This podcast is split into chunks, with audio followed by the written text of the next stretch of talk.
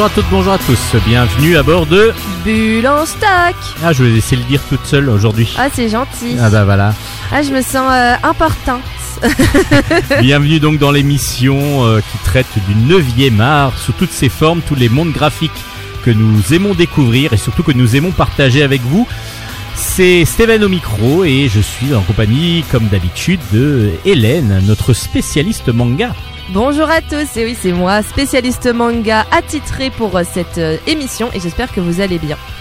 Bah moi personnellement ça va, plein plein de lectures, donc euh, Mhm. du coup évidemment quand on est fan de BD, euh, lire plein plein d'ouvrages c'est super. Oui. Vous avez pas mal de mangas aussi à lire. J'en ai pas mal. C'est d'un point de vue proportionnel, on peut dire quand même que vous en avez plus, mais il faut dire que euh, je suis pas à plaindre.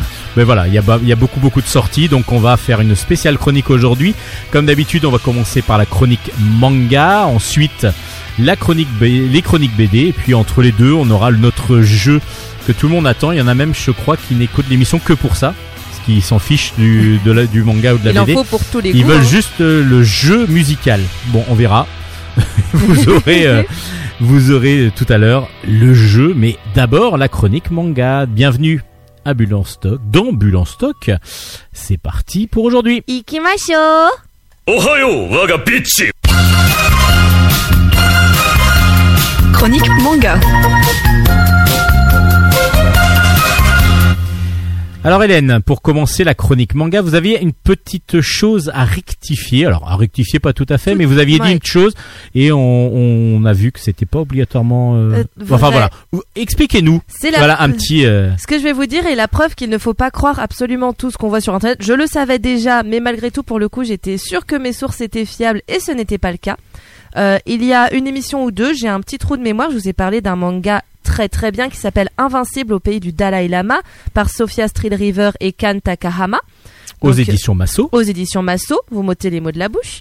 Euh, une très belle, euh, une très belle collaboration. Mais je m'en servirai pour plus tard. Mais bien sûr, je vais y Mais arriver. je vous les ai ôtés, mais après je vais pouvoir les utiliser. Mais oui, une très belle collaboration sur euh, qui pour mettre en avant la vie, comment dire, la vie qui, se passe en ce moment euh, au Népal, euh, au Tibet, pardon, n'importe quoi moi, au Tibet et euh, pour pouvoir ouvrir un peu les yeux sur, enfin les yeux des personnes sur les conditions de vie des Tibétains en ce moment qui est assez catastrophique dans un format, dans un format particulier qui est le manga afin de toucher un, comment dire, une certaine population qui n'aurait peut-être pas eu d'écho sur l'histoire, enfin sur ce qui se passe actuellement dans ce pays.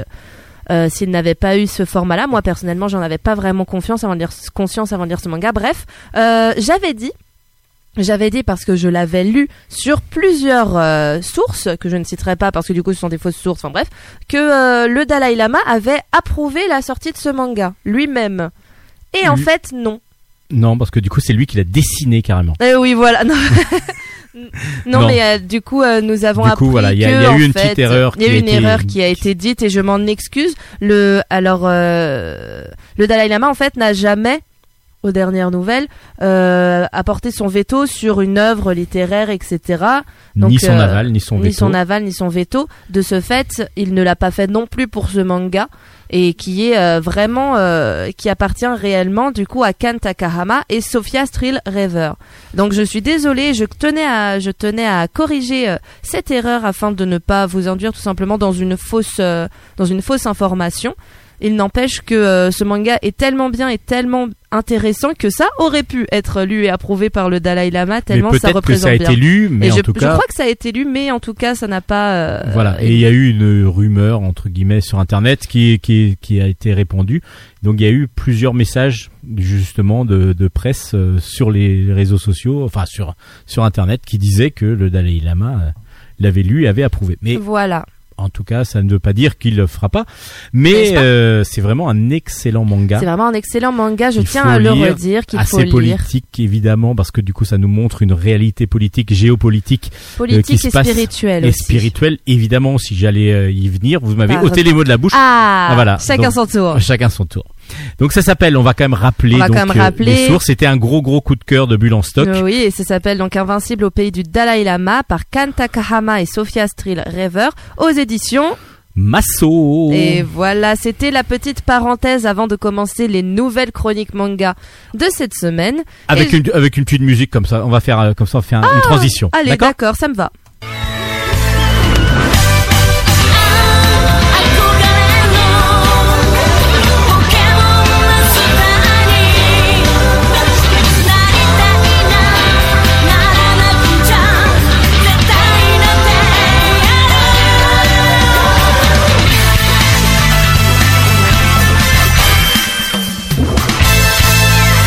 Pokémon. Est-ce que vous avez entendu le moment où elle a dit Pokémon? Elle Euh, le non. dit. Ah bah elle le dit. On va La pas le prochaine réécouter maintenant. bah la prochaine fois, on écoutera. La prochaine fois, je vous mets au défi de trouver l'endroit où elle dit Pokémon dans le générique. Et c'est donc des Pocket Lemon. Pocket. Donc des citrons de poche, c'est ça? Euh, je suis sûre qu'il serait capable de nous inventer un Pokémon en forme de citron pour les prochaines générations. Ah, Ça peut être pas mal. Ça pourrait Non, être pas mal. Il y a bien un rouage qui existe. hein, euh, Pokémon, c'est quand même Pocket Monster, Pocket les monstres de, Monster. de- de poche. mais oui. Pour ceux qui ne le savaient point. Allez, on commence. Enfin, on continue les On chroniques continue manga, mais chronique là, manga avec cette y a- là, il n'y a pas d'erreur. Pour l'instant, en tout cas. Euh, De toute façon, si jamais je fais une erreur, je pense que vous êtes très bien placé pour me corriger dans ce cas-là, pour euh, peut-être. euh, Je connais la série. Je n'ai pas lu ce dernier tome en date. Que je ne sais pas si c'est le dernier tome ou pas, mais c'est le dernier tome en date. Ça s'appelle Eh ben, ça s'appelle Dofus. Le tome 27 est sorti, bien entendu, aux éditions Ankama. Et c'est toujours écrit, et euh, enfin, écrit. Oui, on peut dire écrit ou dessiné, Réalisé. réalisé, voilà, par Ancestral Z, Tot. Tot Ancestral Z, je ne Todd, sais pas. Todd, c'est le scénariste. Voilà, Et Tot, Ancestral Z, c'est le dessinateur. dessinateur, voilà. Je savais que en plus je savais que c'était deux personnes différentes et comme je savais que j'allais me tromper, je préférais tout de suite euh, vous envoyer la balle pour que vous me corrigiez immédiatement. C'est fait. Merci beaucoup. je vous ne ai pas enlevé les mots de la bouche cette, Cette fois-ci. fois-ci, non. Mais je garde la balle. Alors, du coup, pour euh, moi, je vous avoue que je n'avais jamais lu les mangas Dofus. Par contre, j'ai lu, enfin, j'ai j'ai joué au jeu, j'ai regardé la série Wakfu, j'ai regardé le film Dofus que j'ai adoré et euh, je joue toujours, euh, je joue toujours en fait au jeu actuellement. Je fais partie des, des rescapés, des, euh, des irréductibles qui continuent de, de peupler les différents serveurs du jeu et j'adore ça. Parce qu'il faut savoir que Dofus, c'est un jeu vidéo en ligne, gratuit pour une base, et puis après, il, il faut quand même s'abonner pour Oui, avoir mieux. davantage de, de monde, de, de, de personnages, et ainsi de suite. Mais créé par une boîte française. Cocorico. Donc c'est Ankama justement, et c'est euh, une boîte qui habite, euh, qui est à Roubaix, mais qui ont fait plein d'autres choses. Hein. Ah, bien Les sûr, il y a pas que ça. ainsi de suite. C'est vraiment, euh, vraiment une base jeu vidéo, une base euh, BD, une base cinéma aussi, une base jeu de, jeu de société aussi. On avait, ah oui, euh, on avait fait un Crossmaster. Crossmaster. Crossmaster, euh, et donc du coup on l'a aussi présenté dans le dans l'émission. Mhm. Euh, voilà, une grosse euh, communauté avec des, des, des, des mangas, des BD, des, des jeux vidéo, du cinéma. On ne les arrête plus. Bah non, mais c'est en C'est- plus de très très bonne qualité Mais tout le oui. temps. Donc du coup, euh, Tout à là j'ai présenté la semaine dernière euh, Moutafoukaz 1886. C'est aussi les éditions Ankama. C'est là, pas du tout le même univers. Hein. C'est pas du tout le même univers. Alors justement, c'est quoi Dofus? Alors Dofus, Dofus, ça se passe dans du coup dans un univers euh, dans un univers fantastique, disons, merveilleux plutôt, dans lequel sont réunis différents Dofus. Ah, c'est Yes. quoi des Dofus? Alors les Dofus, ce sont des œufs de dragon qui renferment des pouvoirs magiques. Oh. Et ces pouvoirs permettent euh, à son possesseur de euh, comment enfin si le possesseur arrive à contrôler le pouvoir du Dofus, il peut euh, améliorer ses capacités physiques, euh, magiques, mentales d'un point de vue euh, assez exponentiel. En tout cas dans le manga, c'est comme ça que c'est expliqué. Dans le dans le jeu vidéo, ça permet surtout de gagner des points de sagesse pour euh, pouvoir euh, gagner de l'expérience plus rapidement ou alors euh, avoir monter plus de niveau, du défense. coup. Voilà, pour monter en niveau, etc. Mais euh, dans le manga, c'est vraiment, euh, c'est un petit peu une poignée d'élus qui sont capables de d'avoir les Dofus. En même temps, d'un autre côté, c'est le cas aussi dans le jeu vidéo puisque ce sont les grosses grosses quêtes très difficiles à faire. Pour au final, on n'est même pas, en tout cas dans les anciennes versions, on n'était même pas sûr de drop le Dofus à la fin, enfin de faire apparaître le Dofus dans nos poches à la fin. Donc voilà, c'était euh, c'était c'est un donc c'est un œuf de dragon avec des pouvoirs surnaturels. Et en l'occurrence, nous suivons les aventures d'un jeune Feka, qui veut dire café, qui veut dire Parce que tout est à l'envers. tout est à l'envers. Je vais vous marrant, faire hein. euh, deux, je vais vous faire deux trois, deux, trois exemples. Un Feka qui s'appelle Artie, qui euh, les ont- sont des personnages qui ont la principalement des capacités défensives assez euh, intéressantes. Ce sont des personnages boucliers avec beaucoup d'énergie. Je crois que c'est Feka parce que ce sont des personnages qui dont les pouvoirs en tout cas dans le jeu euh, sont pas trop gourmands en points d'action, ce qui fait que du coup ils peuvent avoir plus de peut-être plus d'actions à faire en un tour que euh, d'autres personnages. Je crois, j'ai jamais joué Feka, mais si je me souviens bien, c'est quelque chose comme ça. On a aussi, euh, pour, euh, pour vous donner des petits exemples, on a aussi euh, Eniripsa à l'envers aspirine. Qu'est-ce que ça peut bien être comme classe? Euh, on va dire peut-être un soigneur. Exactement, les Eniripsa sont les soigneurs. Euh, et puis après, il y a d'autres jeux de mots un peu plus marrants. Osamoda, euh, Osamoda. Osamoda, là, je. Ouais. Sadomaso. Ah, d'accord, ok. Parce qu'ils se battent avec un fouet, parce que ce sont des invocateurs qui invoquent leur, euh, leur, euh, leurs invocations, leur bouffe-tout, c'est-à-dire des espèces de moutons, par exemple, leur tofu, des petits oiseaux, euh, avec un fouet. Je crois qu'on n'a plus les tofu avec la dernière mise à jour. On s'en fout, on parle enfin, du là, manga. là, on parle de- du manga plus Voilà. que du jeu, mais. euh, N'est-ce pas? Là, on je voit que vous êtes vraiment plus spécialiste du jeu que du manga. Oui, moi je connais surtout le jeu.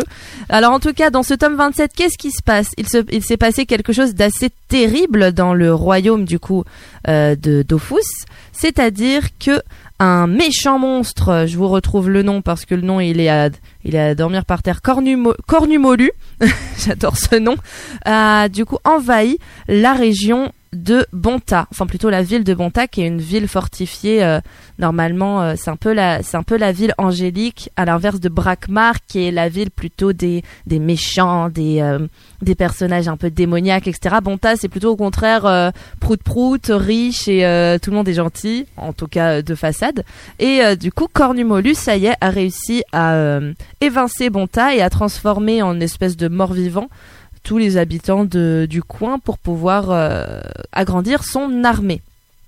Et Artie, qui a enfin réussi avec sa team à réunir les Sidofus, les Sidofus euh, originaux, je crois, je ne sais plus, mais il y a six Dofus principaux, et il a réussi à les réunir avec euh, du coup sa, sa petite bande, euh, j'allais dire de bras cassés méchamment, mais nous ne sommes pas dans Nullbuck, ce ne sont pas des bras cassés, ils sont au contraire plutôt doués chacun dans leur, dans leur manière d'être. Et ils vont essayer d'apprendre du coup à utiliser ces Dofus pour, euh, pour euh, réussir à combattre euh, Cornumolu et euh, ses, horribles, bras droits. Et en même temps, on a du coup l'étaline qui auparavant travaillait pour Cornumolu, qui a un peu retourné sa veste. Enfin, elle en a marre, disons, d'être du côté des méchants. Elle aimerait, enfin, se créer une véritable famille, une véritable guilde, des amis. Et du coup, en rencontrant Artie et ses compagnons, elle a eu envie de rentrer avec eux, même s'ils sont un peu méfiants. Artie lui tend la main et lui permet de, euh, en tout cas pour le moment, de, continuer l'aventure avec eux. Ainsi, du coup, leur groupe s'agrandit. Qui plus est, dans le tome précédent, est-ce que vous, est-ce que vous connaissez Gultar? Goultar, je connais, mais euh, alors là, il faudra que, que vous me remettiez un petit peu les idées en place. Moi, c'est un de mes personnages préférés de la mythologie, euh, de la de mythologie dofusienne, on va dire. Gultar, c'est un yop. Yop, c'est poids.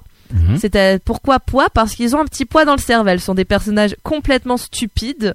Euh, les yops sont les très souvent on dit euh, bête comme un yop. C'est euh, c'est une expression très courante aimez, dans la terre des douze. ça semble, c'est ça? Exactement. J'adore Gultar. Mais c'est un yop, pas- c'est un yop pas si bête que ça. En tout cas, on voit aussi dans Wakfu. C'est un yop pas si bête que ça. Pour un yop. Attention, un à, yop. à échelle de yop, hein, ça reste quand même très en dessous d'autres d'autres espèces, disons. Mais euh, du coup, Gultar est un personnage très connu dans la mythologie de Dofus, euh, notamment parce que c'est ça s'inspire un petit peu de l'histoire d'Hercule, la vraie l'histoire dans la mythologie euh, gréco-romaine. Parce que Gultar du coup était un grand héros qui un jour s'est fait comment dire contrôler oui on peut dire ça enfin plutôt possédé peu. ensorcelé par une euh, par une méchante euh, par un Magicienne, sorcière. c'est pas un magicien non mais c'est plutôt je crois que c'est parce qu'il perd le contrôle justement d'un Dofus et du coup il y a un Il n'arrive pas à, se con- à contrôler l'entité qui. voilà, exactement. Et du coup, il se retrouve avec euh, Dark Vlad. Oui, c'est ça, Dark Vlad qui va vivre en lui, qui est une espèce de un chouchou, c'est-à-dire un démon. On appelle euh, les chouchous sont des, enfin les démons s'appellent des chouchous dans l'univers des douze.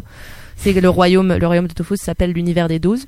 Et euh, ce, ce chouchou, Dark Vlad, du coup, va un peu prendre possession du corps de, de Gultar, qui va, bah, comme, comme Héraclès dans dans la mythologie grecque, euh, notamment malheureusement tuer euh, femmes et enfants et plein de monde parce que du coup il aura complètement perdu la boule. Mais là, dans ce tome, ça y est, ça se passe après qu'il ait été enfin libéré euh, de cette malédiction de ce et Dark, Gla- Dark Vlad. de ce Dark Vlad et, euh, et il reprend, euh, il reprend possession de ses moyens et il redevient un vrai yop. D'accord. Voilà, et j'adore ce personnage qui est très intéressant, qui apporte, euh, qui apporte un peu de relief justement à l'univers des Yop qu'on aime bien euh, traiter de tous les noms sauf d'intelligent. Et lui, même si malgré tout il a, il a peut-être seulement trois neurones de plus qu'un Yop ordinaire, il arrive quand même à les utiliser, à les connecter de manière, euh, disons, utile. Et en plus, il y a un gros passage dans le manga qui est un peu, enfin un chapitre qui est plus centré sur euh, sur ce fameux Gultar et qui est très sympa. Je vais revenir du coup maintenant sur les dessins. Je vous avoue que c'est surprenant parce qu'en plus, euh, du coup, moi qui suis habituée au graphisme de la série Wakfu, du film et du jeu vidéo, quand je l'ai ouvert, je me suis dit, wow, c'est, ça n'a rien à voir. C'est beaucoup plus rond. C'est très rond, exactement. C'est un, c'est univers très rond, très, très chamallow. Je trouve ça, ça donne un côté un peu moelleux au dessin. Tout à fait. Et Très, euh, très kawaii en même temps. Voilà, très de- kawaii. Il y a vraiment beaucoup, euh, ouais, un, un univers un peu cartoon, euh, très cartoonesque. Mais c'est vrai, c'est un, un kawaii qui fait presque américain dans certains, euh, dans certains styles de dessin, je trouve, chez les personnages. On ça peut faire un peu plus vers le, vers le, oui, tout à fait. On va plus vers le Cartoon Network là, que, le, que le que le manga euh, japonais. Et oui, on oui, est entre pourtant, vraiment entre les deux et je trouve que le mix est vraiment excellent. Moi, j'adore ce que fait bien. Ancestral Z depuis longtemps, depuis le premier tome et je suis euh, alors pas obligatoirement fan de la série, fan de son dessin en particulier. Mhm. C'est vrai que la série, je la connais pas assez bien. J'en ai lu pas mal, mais euh, mais du coup après c'est c'est un univers qu'il faut creuser. Alors justement, est-ce que si on lit que le, le- cet épisode de 27, si je me rappelle bien, euh, c'est ça, c'est 27. C'est 27, tout à fait. Euh, est-ce qu'on peut s'en sortir ou il vaut mieux quand même avoir un petit peu de recul comme vous vous l'aviez avec le jeu vidéo ou alors avec la série Ah, il, il faut absolument du recul. Alors la série ne se parle pas, ne se passe pas du tout dans la même époque. Wakfu et Dofus sont deux. euh, si ce sont deux noms différents, c'est parce que les époques sont différentes. Ça oui, Euh, Dofus se passe après Wakfu, si je me souviens bien. je crois que c'est ça oui.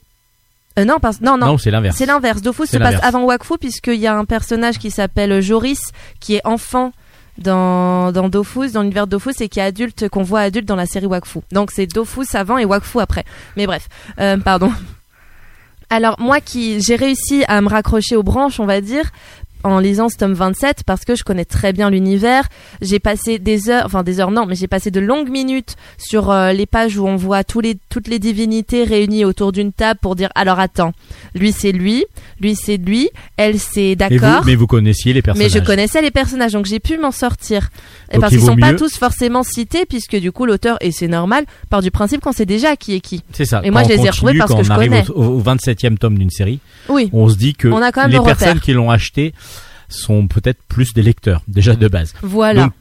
Donc, Conseil, le Dofus, de toute façon, tome 1, euh, toute la série existe encore. bien sûr, Commencez par le tome 1 exactement. et vous aurez comme ça tout le plaisir de découvrir cet univers bah, que vous nous avez bien présenté parce que du coup vous avez euh, voilà une fantaisie assez originale euh, et puis avec un dessin très cartoonesque, très très bien maîtrisé avec plein de personnages que l'on reconnaît vachement bien. Moi j'a- j'adore ce dessin très rond, très agréable. En plus les auteurs sont très très gentils et très sympathiques.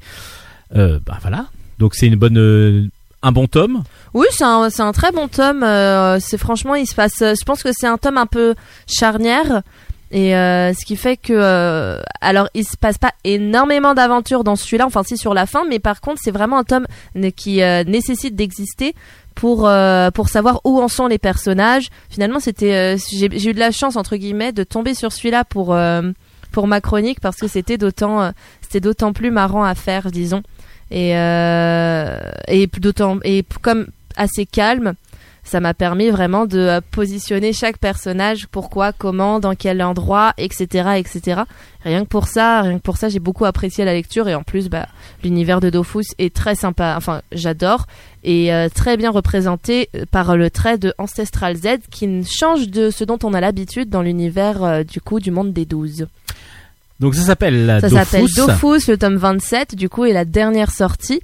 Et c'est donc aux éditions Ankama.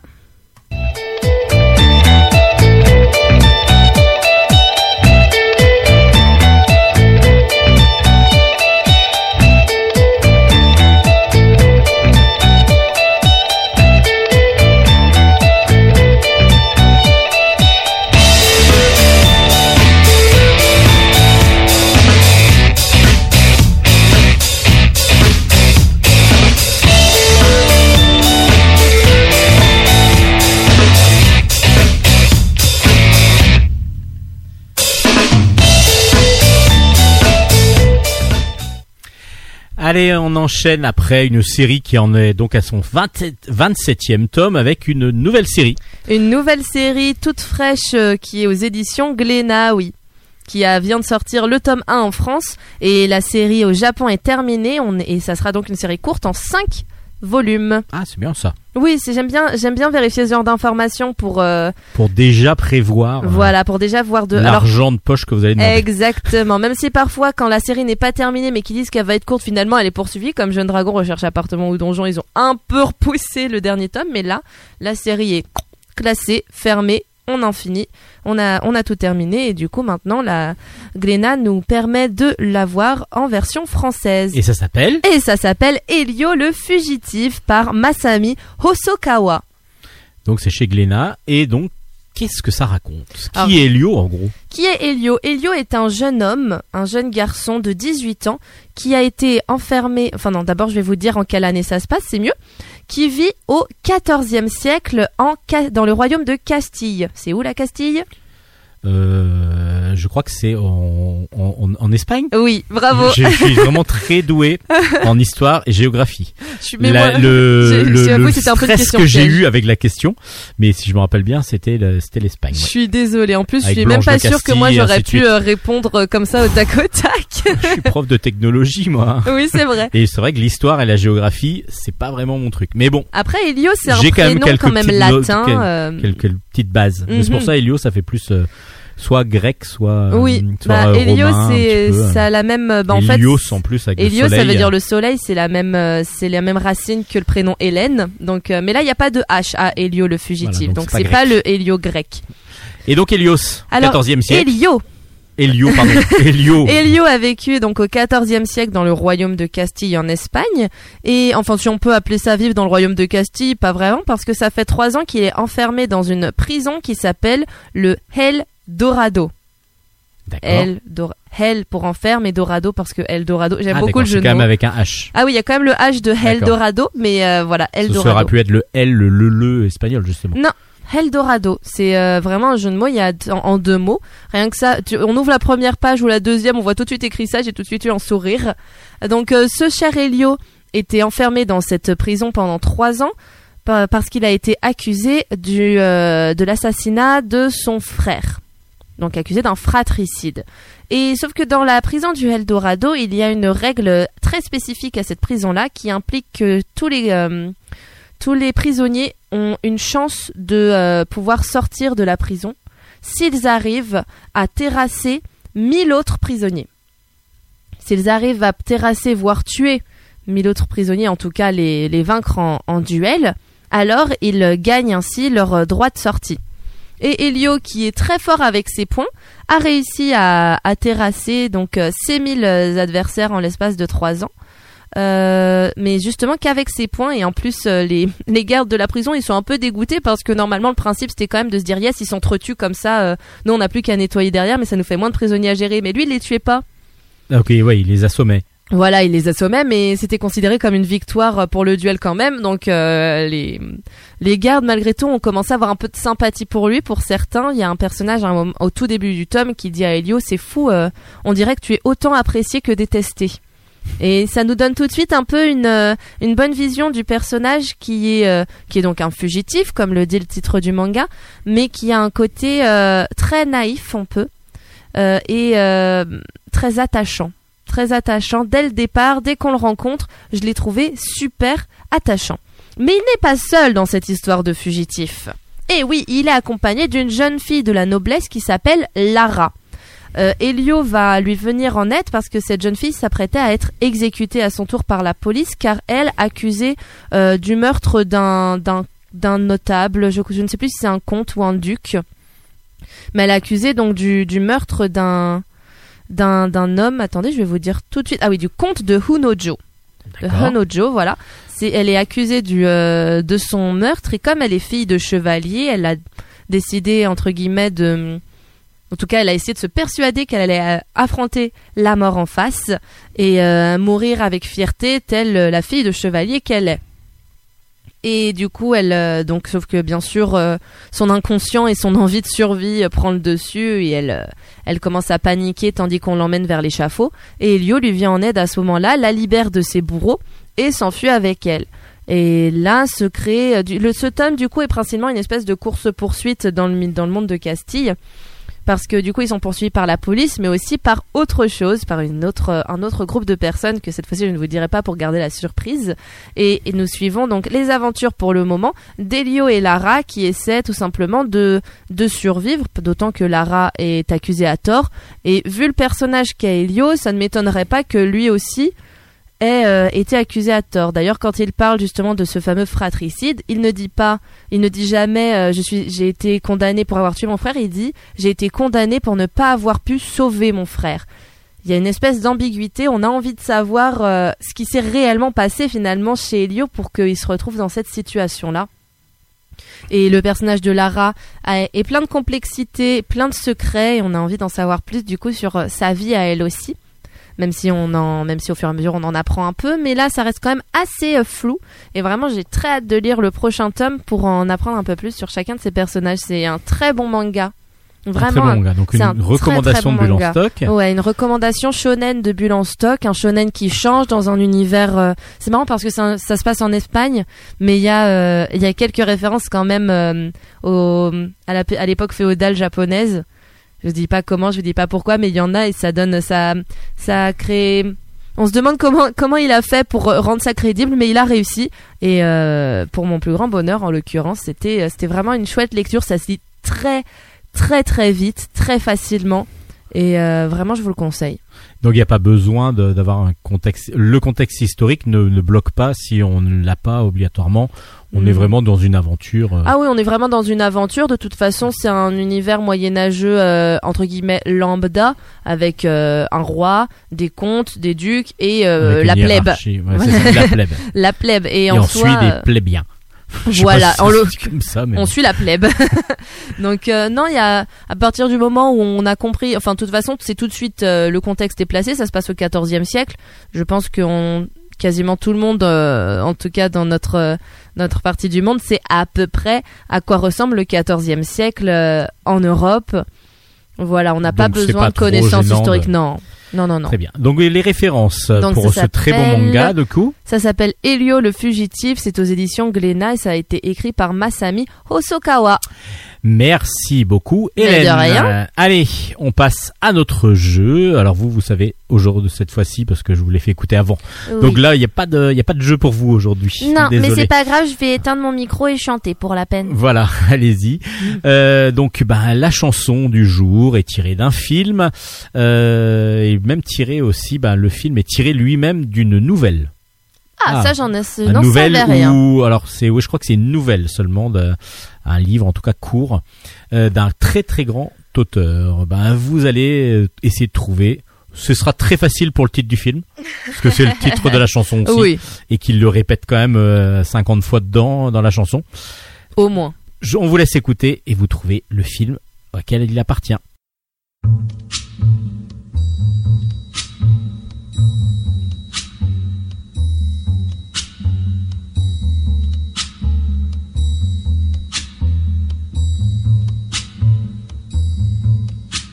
When the night has come and the land is dark and the moon is the only light we'll see. No, I won't be afraid. Oh, I won't be afraid just as long as you stand, So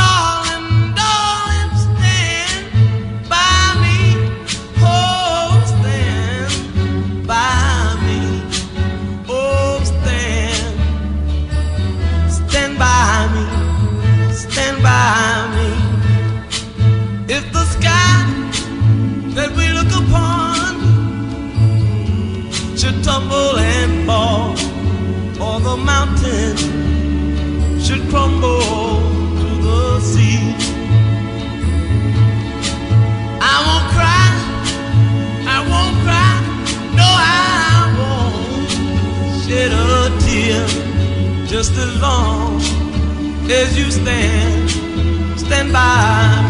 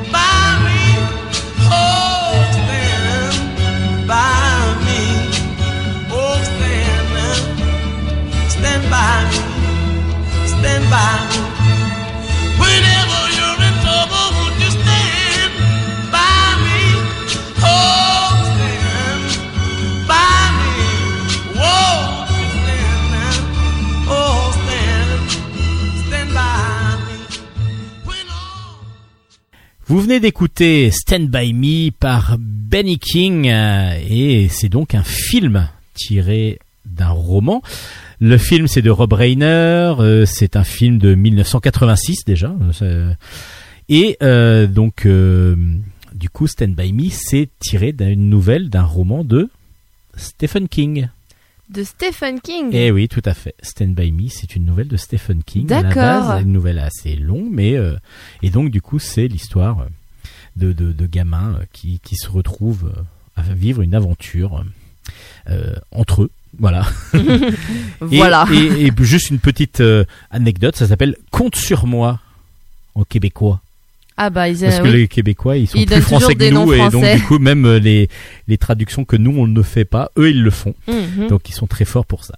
Donc c'était Stand By Me de Benny King, tiré du film du même nom. Enfin pas tiré du film, ça a été, ça a servi de musique pour le film. Mais euh, c'était fait avant. Oui, bah oui. Allez, on passe maintenant aux chroniques bande. Dessiné. Chronique bande dessinée. On commence ces chroniques BD avec un hasard du calendrier, dirons-nous, avec deux albums qui ont le même nom, euh, mais qui ne parlent pas de la même chose, évidemment. Les deux albums s'appellent Marqué et S à la fin. Le premier dont je vais vous parler, c'est un comics euh, qui est sorti aux éditions Delcourt. Le volume 1 vient de paraître, c'est de David Hein euh, au scénario et Brian Aberling au dessin. Et je vous ai dit que c'était dans la collection comics de chez Delcourt. Alors on est vraiment dans du comics euh, avec euh, une histoire teintée de surnaturel, de magie et de violence, pas mal de violence aussi.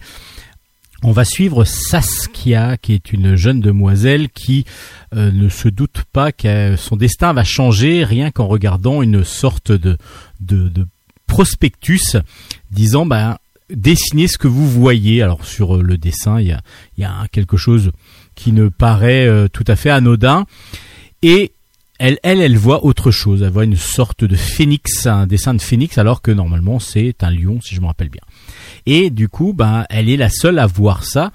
Elle envoie, vu qu'elle s'est dessinée, elle envoie son dessin et elle va être convoquée. euh, Elle va pour gagner quelque chose. En tout cas, c'est ce qu'elle pense. Et elle va se retrouver dans une sorte de société secrète, une société de sorcières, de mages, de sorciers euh, qui ont des pouvoirs surnaturels. Elle, elle a ses pouvoirs. Elle a, enfin, elle a eu pu voir à travers ce dessin-là le dessin caché, et donc ça veut dire qu'elle a ses pouvoirs, ce potentiel pouvoir qui va se révéler petit à petit grâce à euh, des tatouages qui vont être faits sur euh, les donc qui vont devenir des armes, une sorte de tatouage arme qui va pouvoir se développer que l'on va mettre que l'on va donc marquer euh, sur les bras, sur le corps de ces sorcières. Du coup, on va suivre Saskia et nous aussi découvrir cet univers un petit peu occulte, euh, vraiment euh, un petit peu caché. Et on va découvrir justement les secrets des marqués. Mais il va se passer quelque chose, euh, quelque chose. Il y en a une, une des, des marqués qui va être exclue du groupe, donc qui va perdre ses pouvoirs. Mais est-ce qu'elle les perd vraiment? Et puis surtout, ben, il va y avoir l'armée qui va essayer de récupérer, de comprendre quels sont les pouvoirs, comment peuvent fonctionner les pouvoirs de ces sorcières. Et surtout, ils veulent s'en servir pour faire des armes. Évidemment. Donc, euh, il va peut-être y avoir euh, une traîtrise qui va se passer. Alors, il y a pas mal de choses qui se lancent dès le début. Donc, dès le début, on rentre vraiment dans l'univers de cette, de ce marqué euh, de chez Delcourt, de, de ce comics, avec vraiment un plaisir immense parce que le dessin est absolument magnifique, un dessin vraiment bon marqué, marqué comics, mais pas aussi anguleux que certains, et puis avec des volumes aussi qui jouent. les, les auteurs jouent beaucoup sur la couleur aussi pour pouvoir mettre pas mal de volume dans leur dessin. Le dessin est vraiment sublime. Et du coup, on, même s'il y a des raccourcis scénaristiques assez des fois où il faut se raccrocher, mais on se dit bah non, en fin de compte, c'est assez fluide. On arrive quand même à comprendre, même s'il y a des passages qui, euh, on- ils nous expliquent pas que c'est quelques semaines après ou ou alors c'est marqué comme ça, mais donc on aurait peut-être aimé avoir un peu plus sur l'initiation de Saskia par exemple. Mais assez rapidement, on arrive vraiment après sur l'intrigue principale. Une fois qu'on a compris comment fonctionne cette euh, ce groupe d'entités, euh, donc enfin de, de personnes euh, marquées, euh, on va partir vraiment sur le nœud du, de, de, de l'action qui va être cette euh, cette traîtrise qui va se passer. Et puis, ce qui est très agréable, c'est que c'est une aventure en plus. Donc, il va y avoir d'autres choses. On sent qu'il peut, il y a une potentiel. De toute façon, c'est un tome 1. Et donc, il y a du potentiel pour une suite.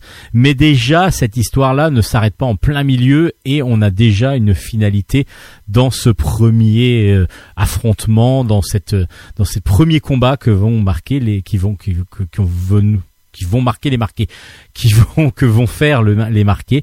Et on est vraiment moi, j'étais agréablement surpris et par le graphisme qui est vraiment absolument magnifique. Ce sont les mêmes auteurs que Sonata, dont je vous avais dit le plus grand bien. Et c'est vrai que scénaristiquement, bah, ça reste assez classique et en même temps, c'est très bon. C'est vraiment très bon parce que c'est bien mis en scène, c'est bien mis en image et le dessin est absolument superbe. Ça s'appelle Marqué au pluriel avec un S au masculin pluriel. C'est le volume 1 qui est sorti donc aux éditions Delcourt. Et euh, dans le, bah, le deuxième marqué, donc là c'est cette fois-ci aux éditions Ankama, c'est scénarisé par Damian et dessiné par Ravière. Et donc euh, c'est un one-shot cette fois-ci.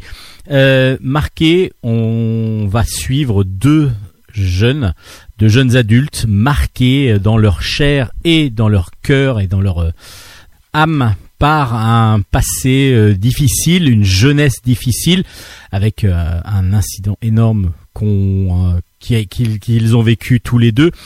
Ce sont donc un frère et une sœur. Il y a Pablo qui a 17 ans, Martha qui a 20 ans.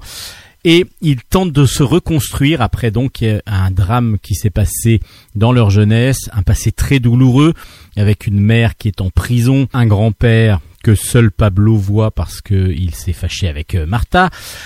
Ils ont tous les deux un petit boulot. Alors lui, il est dans une épicerie. Elle, elle est thanatopracteur, c'est-à-dire qu'elle embaume les morts. Et ils vivent tous les deux dans un appartement euh, avec leurs douleurs, avec leurs cicatrices. Euh, ils sont marqués à vie, ça c'est sûr, euh, physiquement comme moralement.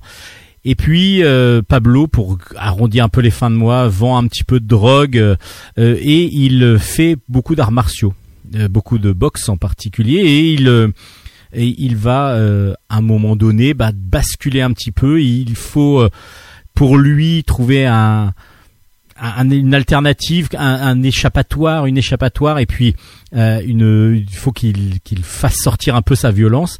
Donc il fait beaucoup d'arts martiaux et on va lui proposer de rentrer dans un milieu euh, vraiment sordide, des combats clandestins. Au départ, euh, il est un petit peu rebuté et puis il va commencer à accepter parce que c'est de l'argent facilement gagné et puis même il a les capacités de pouvoir gagner justement pas mal d'argent.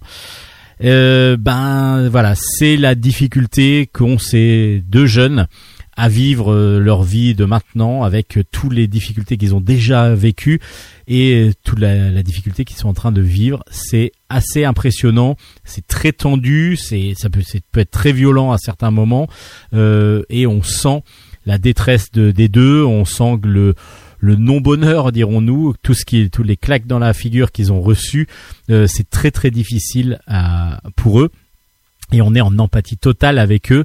On se demande comment ils vont s'en sortir. C'est impressionnant, que ce soit graphiquement où euh, justement il y a le côté sombre qui ressort et le côté violent et le dessin est vraiment absolument magnifique.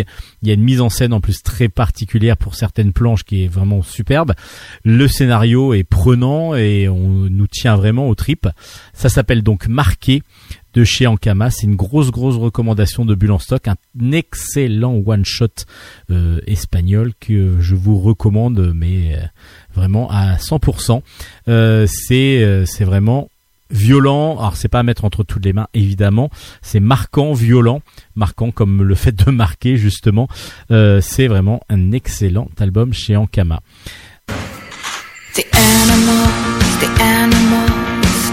Trap, trap, till the cages fall. The cages fall, the day is new, and everyone is waiting, waiting on you, and you've got time.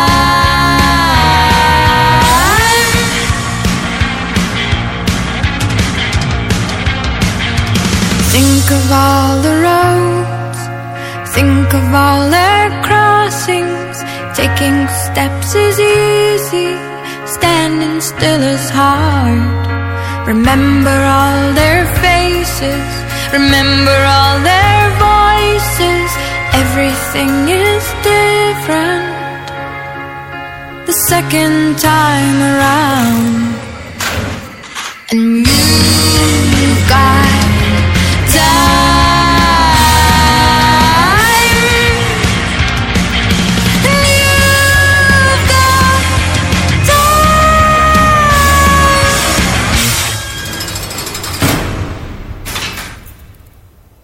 On va continuer avec euh, du polar, du assez sombre. Ça s'appelle Ce qui brûle, c'est de Nicolas Degany. Euh, c'est aux éditions Sarbacane. C'est aussi un one shot et c'est excellent. Alors là, on rentre dans le polar pur. Euh, on est, on va suivre Alex, Alex Mills, qui est une une flic de New York, qui est donc inspectrice à New York, qui se voit attribuer un partenaire qu'elle ne voulait absolument pas avoir, que personne ne veut vraiment avoir, si, qui s'appelle Pouillou. Euh, personne ne veut vraiment faire équipe avec lui parce que Pouillou, il est assez original déjà dans sa façon d'être, de se vêtir. Euh, il a l'air assez euh, assez distant, un petit peu euh, perché par moment. Il est toujours avec sa grosse doudoune, euh, donc qui qui la qui arbore tous les jours.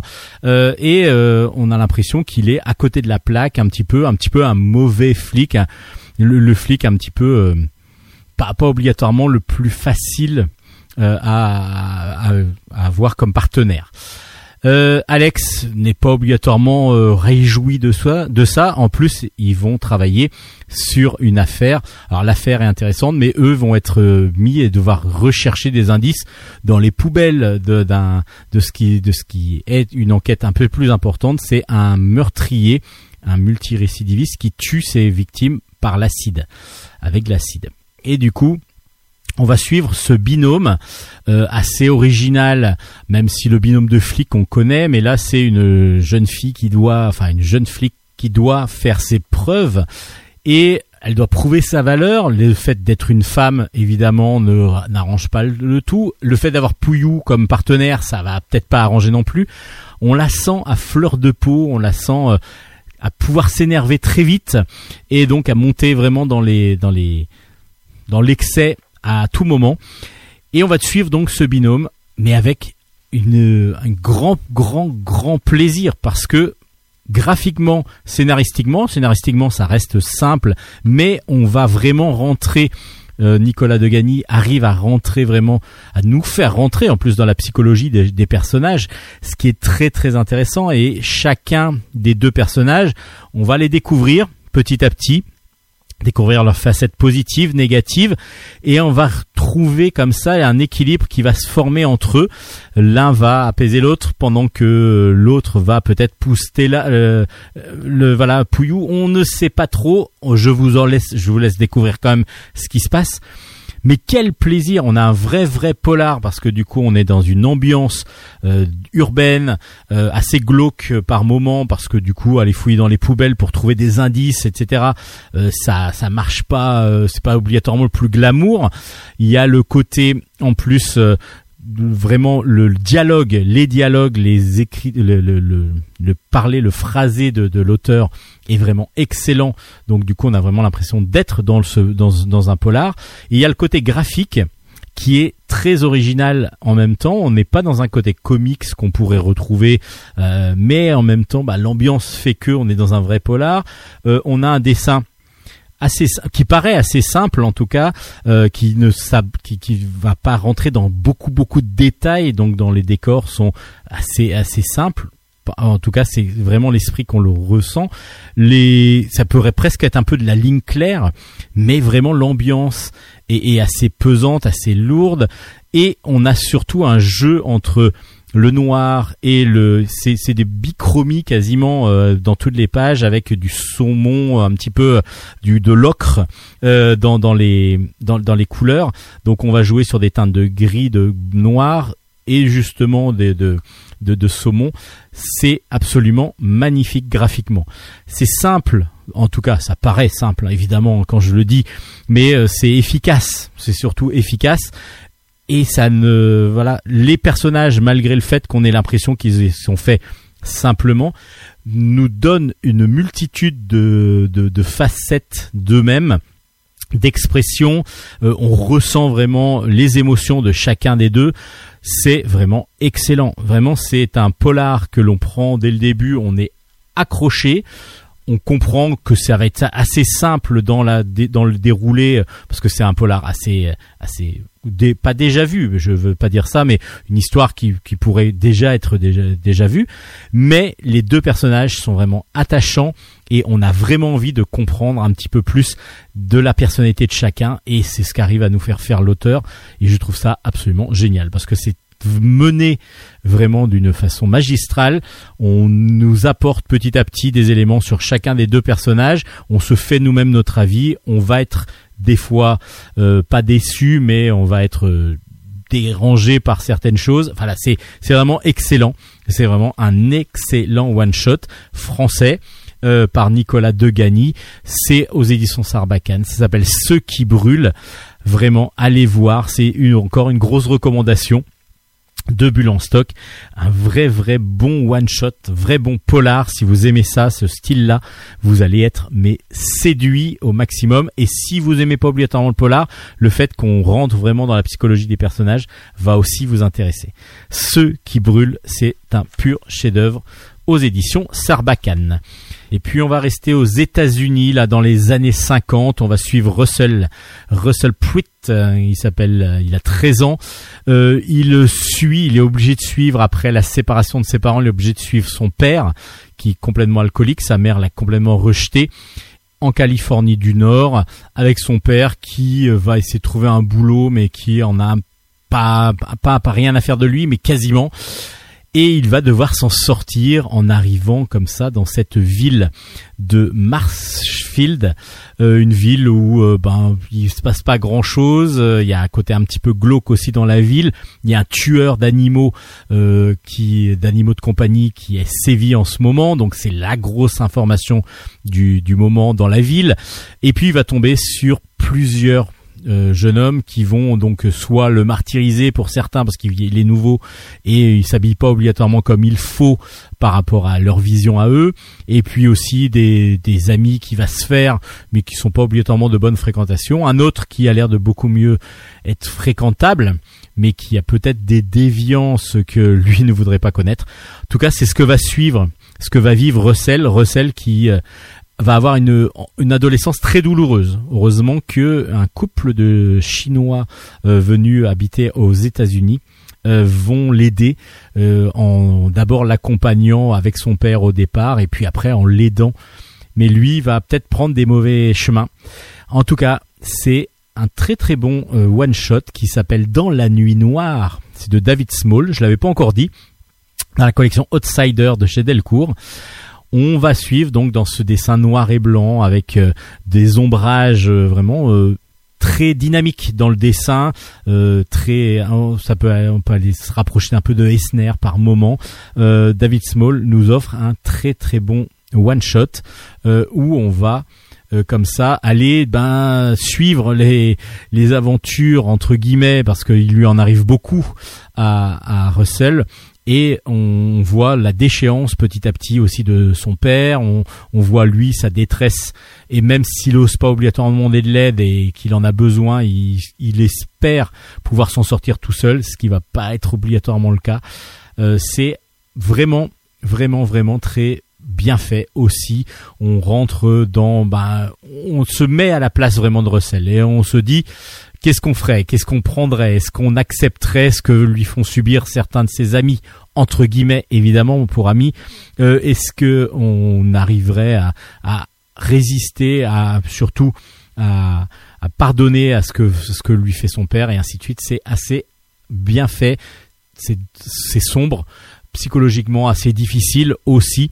Ça s'appelle Dans la nuit noire, donc encore un très bon album. Mais on va aller vers le sombre de l'âme humaine par moment. Donc Dans la nuit noire aux éditions Delcourt.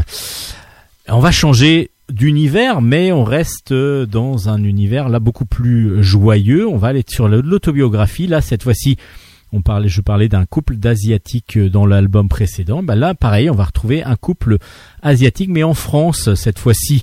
Je vous parle d'un roman graphique qui s'appelle Les saveurs du béton. C'est de Kay Lam. Euh, c'est aux éditions Steinkiss. Et c'est donc l'autobiographie de Kay Lam qui va nous expliquer, ben, c'est une jeune demoiselle qui est arrivée donc euh, à 5 ans ou 6 ans en France, venant de Hong Kong. C'est son père, lui, est tente de devenir artiste. En tout cas, il est peintre euh, artistique et il fait des portraits euh, à Montmartre euh, pour pour subvenir à ses besoins. Et pour l'instant, pour lui, c'est la ville de l'art, Paris. Donc du coup, c'est pour ça qu'il est venu avec sa femme et sa fille.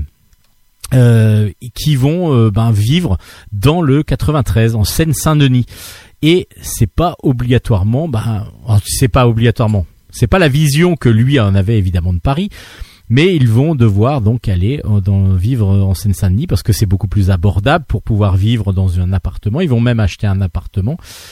Et c'est donc la vie de Kay de Kay qu'on va suivre avec euh, les difficultés, euh, les, les courages que vont avoir ses parents, en particulier sa mère, euh, le courage qu'elle va avoir aussi, et puis bah, sa vie, sa vision de, de son arrivée euh, en France, euh, même de sa jeunesse en France, et puis après de son adolescence, on va la voir donc confrontée à ce milieu de la banlieue, comme on dit, euh, avec les, le béton qui pousse autour d'elle et qui, qu'elle- qui, a, qui a été le- la vision de sa jeunesse, en fin de compte, de toute son adolescence et de sa jeunesse. C'est vraiment très tendre par moments et en même temps, Kay nous explique vraiment les difficultés que peuvent rencontrer une famille d'immigrés pour euh, bah, rien que pour les papiers, les, heures d'attente pour rien par moment euh, pour avoir des, des, des papiers en règle, pour pouvoir renouveler des visas et ainsi de suite. Et tout ça, elle le fait toujours graphiquement de façon assez humoristique où justement les humains petit à petit on voit que la, la file d'attente se transforme en file d'attente de moutons euh, parce que bah voilà ils sont tous obligés de faire la même chose et d'être là et puis d'obéir en plus aux ordres de, de ce gros molosse euh, qui est une sorte de bulldog qui, qui, leur qui sert de, de vigile dans au, consulat. Euh, tout ça c'est assez bien fait, c'est même très bien fait. Euh, c'est drôle parce que graphiquement il y a des beaucoup de moments drôles. Et puis on ressent vraiment les émotions qu'elle a pu vivre, la difficulté qu'ont pu être euh, sa, jeunesse, et puis au même temps l'amour qu'elle porte et à sa jeunesse évidemment, à ses parents et aussi à sa vie en France. Euh, Il y a beaucoup beaucoup d'émotions comme ça qui vont ressortir sur un dessin pourtant assez simple euh, avec euh, sous forme de roman graphique, mais pourtant les émotions sont palpables dans cet album. C'est vraiment un très très beau, très très beau one shot avec donc comme ça des des plein de petites anecdotes, plein de petites choses qui lui sont arrivées, les kilomètres à faire euh, pour pouvoir euh, aller à l'école et ainsi de suite. Tout ça, c'est raconté dans Les Saveurs du béton, un très très bon, euh, très très bon album aux éditions Steinkiss, donc de Kay Lam, une, une artiste hongkongaise habitant en France. Donc Les Saveurs du béton, recommandé par Bulle en stock. Was a teenage wedding and the old folks wished him well. You could see that Pierre did truly love the mademoiselle. And now the young monsieur and madame have rung the chapel bell. C'est la vie, say the old folks. It goes to show you never can tell. Vous êtes toujours en stock et toujours dans les chroniques bande dessinée. On passe maintenant à un petit peu plus de littérature. Tiens, on va commencer d'abord par la philosophie, avant même de passer à la littérature, avec Philosophix, le mythe de la caverne et autre histoire philosophique. C'est de Étienne Garcin au scénario, Adan au dessin, et c'est aux éditions des Arènes. Cet album va revenir sur les grands concepts de la philosophie de l'Antiquité au XXe siècle grâce à des histoires, des concepts donc expliqués grâce à des petites histoires qui euh, nous, va, nous vont nous montrer par des fois l'absurde, en tout cas par un petit récit, euh, ce que ce qu'on a pu découvrir et ce qu'on a pu mettre en avant euh, philosophiquement, évidemment, dans tous les concepts de philosophie. Alors on va passer de la caverne de Platon au bateau de Thésée, euh, avec euh, en passant par le puits de Thalès, par exemple, la tique de Deleuze et le garçon de Sartre. Euh, il y a dix, une dizaine de grands concepts expliqués grâce à des, des petits récits, donc de quelques pages. Et c'est toujours très très bien fait. Alors déjà le dessin de Dan, de Adan est donc euh, un dessin euh, plutôt réaliste, mais euh, assez assez beau. euh, Enfin assez beau. Oui, il est réaliste. Donc euh, tire, vers le réalisme, mais euh, en même temps il y a des couleurs absolument magnifiques, des couleurs euh, faites au crayon de couleur euh, qui sont absolument superbes. Et donc du coup l'ensemble des pages est très coloré, très vif, très très éclairé. On est vraiment sur des superbes couleurs, des superbes dessins qui donnent à chaque fois envie de découvrir cette histoire, à chaque fois la petite histoire qui va nous faire penser à un concept philosophique.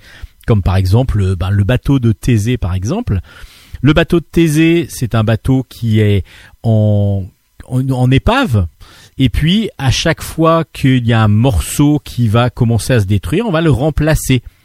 Et donc, on va le reconstruire à l'identique, ce bateau, mais avec des pièces non nouvelles. Alors, est-ce que c'est toujours le bateau de Thésée ou pas? Parce que vu qu'on a reconstruit le bateau petit à petit euh, avec des pièces, même s'il reste au même endroit et qu'il a toujours la même forme, est-ce que le fait d'avoir changé les pièces à l'intérieur, est-ce que ça reste euh, toujours le bateau de Thésée? Et puis, si on prend ce bateau et qu'on le déplace euh, d'un un- d'un endroit à un autre, est-ce que où, on en fait, si on prenait par exemple des morceaux du bateau détruit est-ce qu'on et on le reconstruit un peu plus loin est-ce que ça reste le bateau de Thésée ou alors euh, est-ce que c'est une copie et ainsi de suite? Donc tout ça ce serait un précepte de philosophie sur lequel on va pouvoir réfléchir. C'est l'identité euh, sans cesse menacée. Euh, et tout ça c'est expliqué par des des choses assez simples et en même temps on va rentrer dans quelque chose d'assez pointu philosophiquement, donc qui va nous faire réfléchir euh, des concepts donc qui sont qui régissent cette euh, cette matière qui est la philosophie.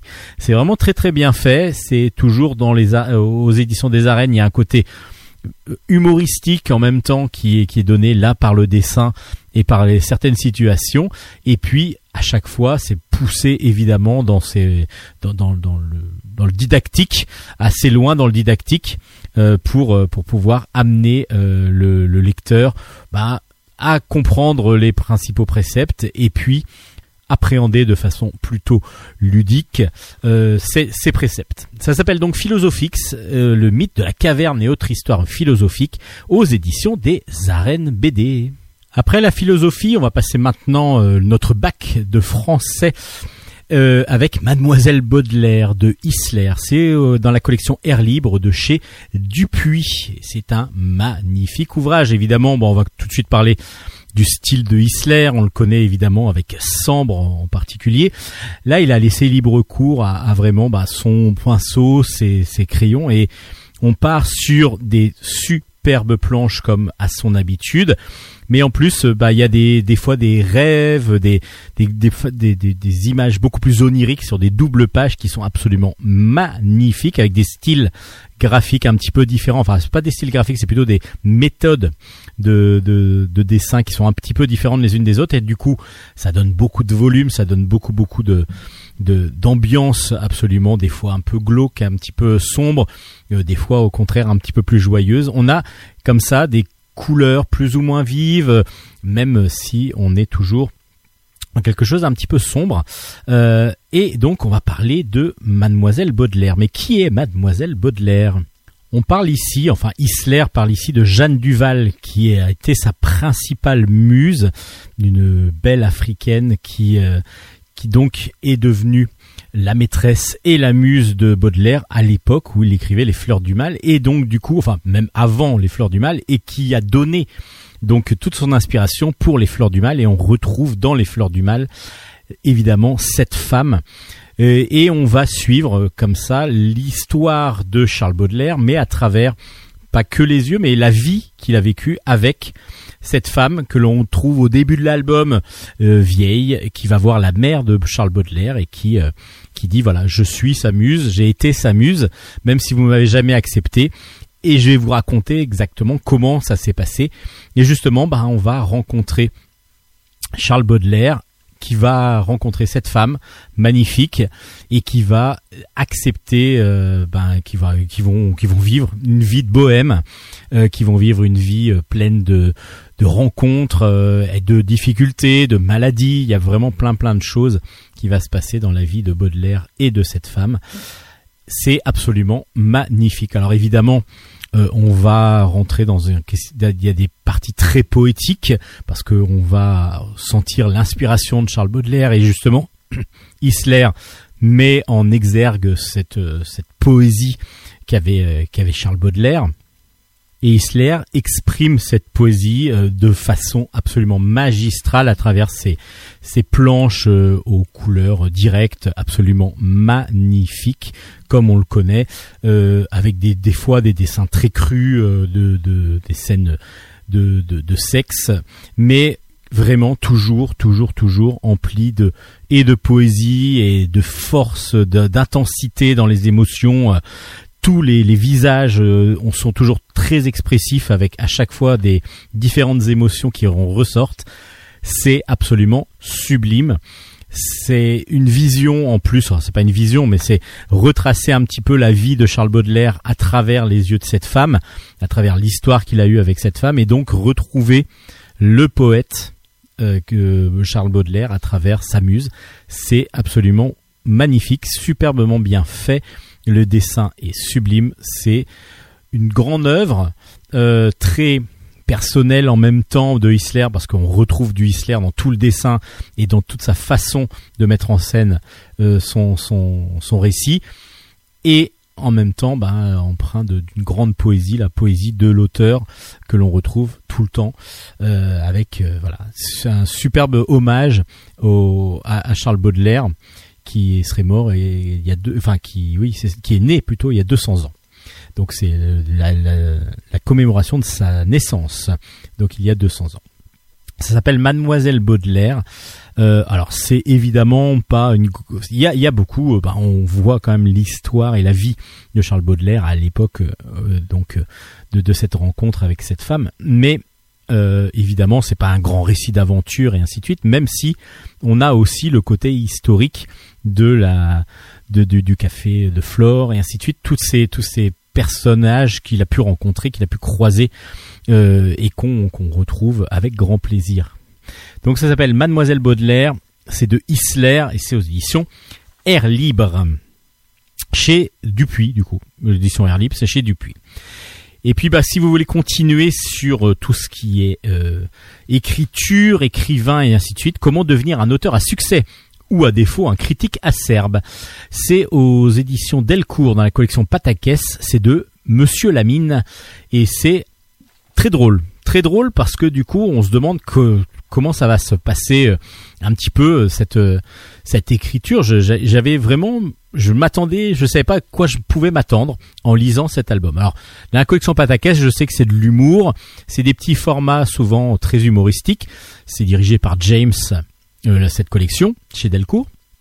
Et à chaque fois, j'ai trouvé vraiment beaucoup de, de plaisir à, à découvrir ben, des albums euh, de différents avec euh, à chaque fois un style humoristique. Et là, je me disais tiens, quelque chose autour de l'écriture. Et en fin de compte, c'est très très bien fait, très drôle parce qu'il y a un côté très littéraire aussi, mais un côté absurde qu'on retrouve beaucoup dans cette collection Patakès. Et donc, on va suivre un, un homme qui veut devenir euh, écrivain. Et donc, on va euh, voir un petit peu euh, comment devenir écrivain. Donc il faut être un petit peu écrivain maudit parce que lui il va être poète en plus. Donc il faut qu'il vive dans le dénuement le plus complet. Donc du coup il va faire un stage pour devenir poète maudit et pour être poète maudit, bah il faut déjà vivre dans une sorte de taudis.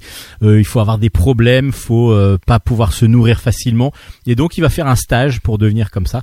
Et, tout est à l'avenant, c'est-à-dire qu'à chaque fois dans, entre, en- avec quatre cases donc c'est des- c'est un format carré et, et à chaque fois des petits gags. On va retrouver comme ça cet homme qui va essayer de devenir écrivain maudit. C'est très drôle et il y a aussi des gags, aussi running gags, où on va euh, suivre bah, plein de choses autour de la littérature, comme par exemple quelque chose que j'adore, c'est la page blanche. La page blanche qui se demande, bah oui, bah, le syndrome de la page blanche pour un écrivain, c'est ce qu'il faut. Donc la page blanche, elle est très fière d'être blanche, mais qu'est-ce qu'elle devient si l'écrivain a de l'inspiration et qu'il arrive à écrire? Donc euh, du coup, la page blanche n'est plus blanche. Donc du coup, c'est plus la page blanche et ainsi de suite. Il y a plein de choses comme ça. Euh, il y a plein de références aussi à des à des, des- des émissions littéraires. Euh, c'est assez subtil assez absurde par moment. Euh, un dessin alors qui est très original parce que très simplifié euh, avec euh, des personnages à chaque fois qui sont grandiloquents dans, dans leur façon de, paraître sur euh, dans les dessins. Un dessin noir et blanc qui, qui fonctionne super bien. C'est drôle parce que du coup c'est pas c'est pas vulgaire, c'est intelligent. Euh, il y a vraiment un côté, euh, comme je disais, absurde et en même temps il y a une élégance dans cette écriture qui m'a vraiment réjoui, vraiment réjoui. Alors on a un côté littéraire justement dans cette dans cette écriture de, de gag et ça c'est plutôt rafraîchissant, c'est plutôt original. Donc c'est je vous reconseille, je vous conseille. Alors déjà la collection Patakès chez Delcourt, je vous l'avais déjà conseillé plusieurs fois et je vous dis à chaque fois mais c'est excellent, allez-y. Euh, et là, comment devenir un auteur à succès ou à défaut un critique acerbe de Monsieur Lamine, c'est vraiment très très bien fait parce qu'original et ça change bah, des gags euh, qu'on a déjà vus. Là, il y a vraiment que des choses que l'on a décou- qu'on découvre en lisant l'album, euh, avec en plus une évolution dans le personnage. Comment devenir un auteur à succès? Aux éditions Delcourt.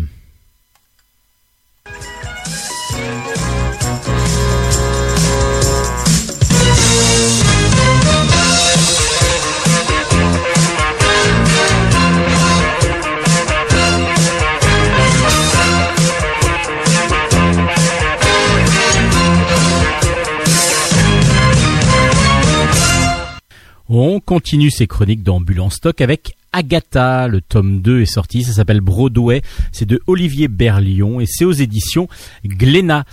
Alors, dans le premier tome d'Agatha, on suivait dans les années 30 euh, aux États-Unis, on suivait deux, deux, personnes, enfin dire.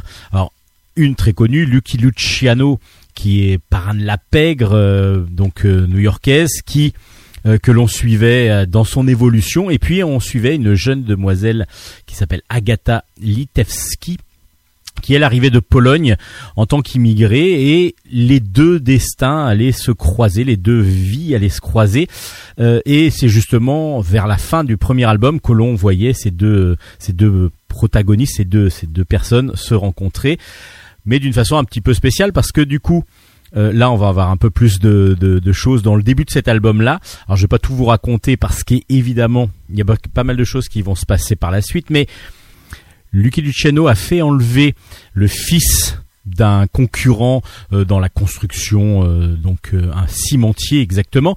Et ce fils était accompagné de cette Agatha. Et du coup, les hommes de main de Lucky Luciano ont enlevé les deux, les deux plus, les deux jeunes, Agatha et donc Pete, ce, ce fils de cimentier. Et pour faire pression évidemment sur le cimentier pour qu'il retire son appel d'offres. Du coup, les hommes de main de, Lucky Luciano vont avoir la main un peu lourde sur Agatha, donc vont la frapper. Et lorsque Lucky Luciano va découvrir cela, il va leur en faire évidemment le reproche, mais d'une façon assez violente. Il va essayer de protéger euh, Agatha parce que euh, apparemment il en serait un petit peu tombé amoureux. Donc pour pouvoir continuer à mettre pression quand même sur le cimentier, il va mettre Agatha en lieu sûr dans un hôtel de luxe, l'hôtel Waldorf, et va petit à petit s'en occuper, en tout cas par, par intermédiaire évidemment, parce qu'il a un majordome qui est à son service, et il va euh, petit à petit découvrir qu'elle a des talents de musicienne, et il va essayer de lui faire ouvrir les portes de Broadway. On est donc dans la fin des années 30, on est en plein milieu ben, de, de la pègre new-yorkaise, on est dans un, un petit peu dans les films comme Les Incorruptibles par exemple. C'est vraiment excellemment fait parce qu'on connaît un peu cette période.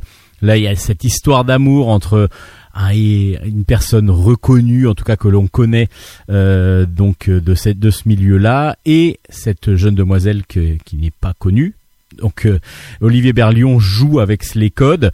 Il va avoir donc euh, tous les codes du, livre autour de la mafia. Ça fonctionne très bien. Et puis bah, cette histoire d'amour qui va s'instaurer petit à petit. Alors est-ce que Agatha va va tomber aussi sous le charme de Lucky Luciano? Bah, à vous de le découvrir petit à petit en lisant l'album. Le dessin de Olivier Berlion est toujours aussi beau parce qu'il y a surtout une mise en couleur qui vraiment enfin, augmente encore plus la, la, beauté des traits parce que les traits sont fins, sont précis, sont un dessin réaliste vraiment superbe. Mais en plus, la couleur vraiment apporte du volume, apporte vraiment de, une densité aux planches aussi. Et donc l'ensemble de chaque planche est vraiment absolument magnifique. C'est un très très belle maîtrise, un très beau travail euh, graphique et euh, du coup bah, on est emporté complètement dans les années 30 euh, à New York et c'est vraiment absolument magnifique.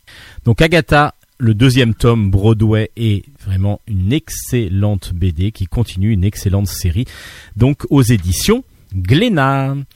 On continue avec un album très émouvant ça s'appelle Idis. C'est de Richard Malka au scénario et de Fred Bernard au dessin, mais c'est adapté du livre de Robert Badinter et c'est aux éditions Rue de Sèvres.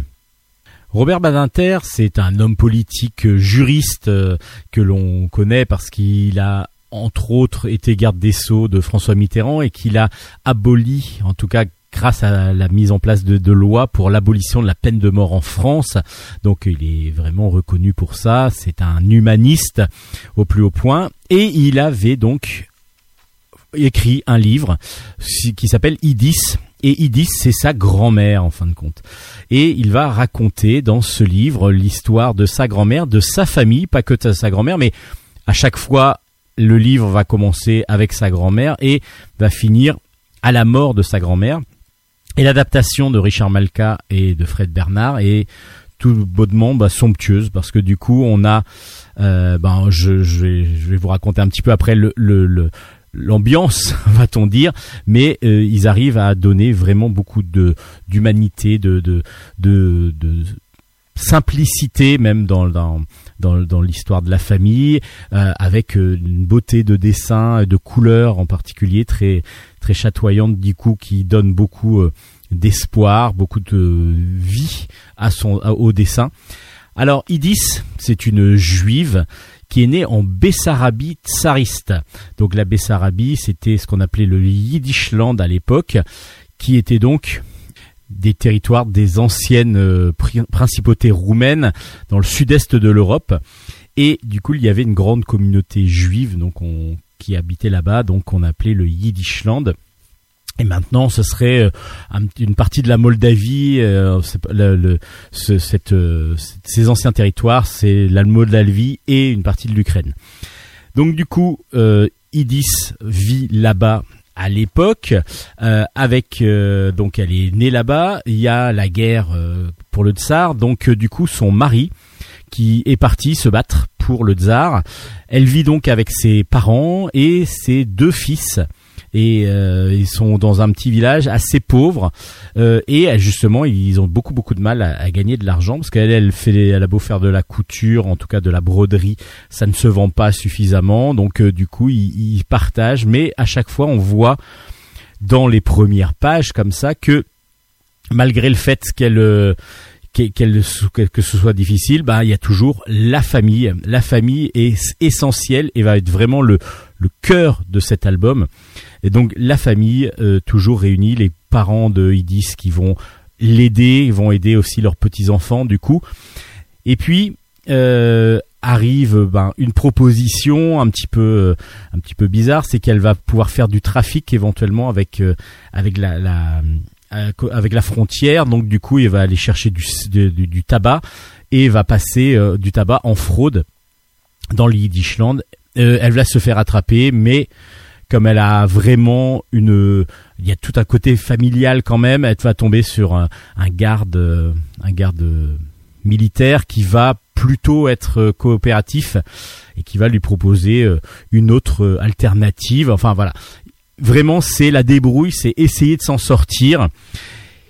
On est en début du, on est en début du XXe siècle, donc c'est très difficile. Il fait froid en plus dans cette période-là, dans ces périodes-là, enfin dans cet endroit-là. Et euh, arrive pas la fin de la guerre, mais en tout cas son mari qui revient de la guerre. Et là, bah, la famille a l'air de se recomposer malgré le fait que son mari euh, joue euh, tombe un peu dans des addictions de jeu. Et, et, euh, donc ils vont quand même avoir une fille, ce qu'elle voulait depuis longtemps. Et on va suivre comme ça l'évolution de cette famille qui, après euh, après avoir subi ben, toute toute cette guerre, va en plus subir les pogroms. Donc euh, et on va chasser les juifs de cette région. Donc ils vont devoir partir euh, de cette région-là ou alors être assassinés tout simplement. Donc là on est en 1910 à peu près et donc la famille va décider de partir à Paris et là va commencer à avoir une évolution plutôt positive, euh, même très proli- prolifique pour certains. Euh, donc euh, voilà, ils vont à chaque fois essayer de, plus que de s'en sortir, vont vraiment réussir à, prospérer et, plutôt de façon très courageuse. Par que ben là on est après la entre les deux guerres, enfin il y a, y a d'abord la guerre euh, première guerre mondiale et entre les deux guerres, après, ben, on entend de nouveau euh, des pas euh, allemands, enfin là c'est cette fois-ci allemand, avec le nazisme qui arrive, avec Hitler, que l'on suit aussi en, en, partie dans, euh, dans, le, dans le livre. C'est plutôt intéressant ça, parce qu'on se dit, tiens, pourquoi on se retrouve avec deux pages en Allemagne complètement, et on comprend pourquoi, pourquoi on se retrouve dans ces deux pages-là. Et donc c'est l'évolution de cette famille, la famille Badinter, où évidemment Robert Badinter est un des des, arrières de, de- des, donc ah, ah, Robert Badinter est donc le petit-fils de Idis et on va suivre comme ça Idis qui est donc une réfugiée euh, juive qui ne parle que de yiddish en plus, qui va se retrouver en France euh, et tout ça c'est vraiment mis en, beauté par euh, par Fred Bernard, c'est vraiment superbe. C'est d'une simplicité à lire, c'est très agréable à lire. On découvre comme ça toute cette période là du début du XXe siècle jusqu'à la guerre, la fin de la guerre euh, 39-45 par le prisme de cette famille, cette famille euh, aimante, cette famille proche les uns des autres, cette famille euh, qui a toujours voulu euh, redonner et, et montrer que euh, la reconnaissance qu'ils avaient envers la France et donc qui, qui vont même euh, le, même le père qui, est- qui a plus de 50 ans euh, euh, dit euh, le, le, le, le- mari de Idis dit bah voilà je vais aller battre pour la France mais on le refuse parce qu'il est trop âgé. Mais voilà ils ont toujours voulu avoir cette reconnaissance que leur a donné la France enfin donner le, le- la- la- montrer qu'ils étaient reconnaissants envers la France pardon de les avoir accueillis lorsqu'ils ont été obligés de se réfugier c'est vraiment un très très bel ouvrage, un très bon one shot, un superbe graphisme. Euh, c'est émouvant, c'est tendre, c'est beau, euh, c'est voilà, et on en sent toute la la, la f- tout, tout la- l'esprit de famille euh, vraiment proche les uns des autres, l'entraide et ainsi de suite. C'est du bonheur, du malheur aussi évidemment, mais il y a quand même une joie de vivre à chaque fois et on ressent que c'est toutes ces valeurs qui ont été données à Robert Badinter à travers l'histoire de sa grand-mère qui a toujours été digne et euh, courageuse euh, tout au long de sa vie et c'est ce qu'on va montrer dans ce livre. C'est très très beau. Ça s'appelle Idis. Donc c'est tiré du roman de euh, Robert Badinter, enfin un roman de, de l'essai de Robert Badinter, euh, dessiné par Fred Bernard et mis en image, oh, pas en image du coup, euh, donc mis en BD par Richard Malka. Euh, voilà, c'est un excellent ouvrage qu'il faut absolument avoir dans sa bibliothèque.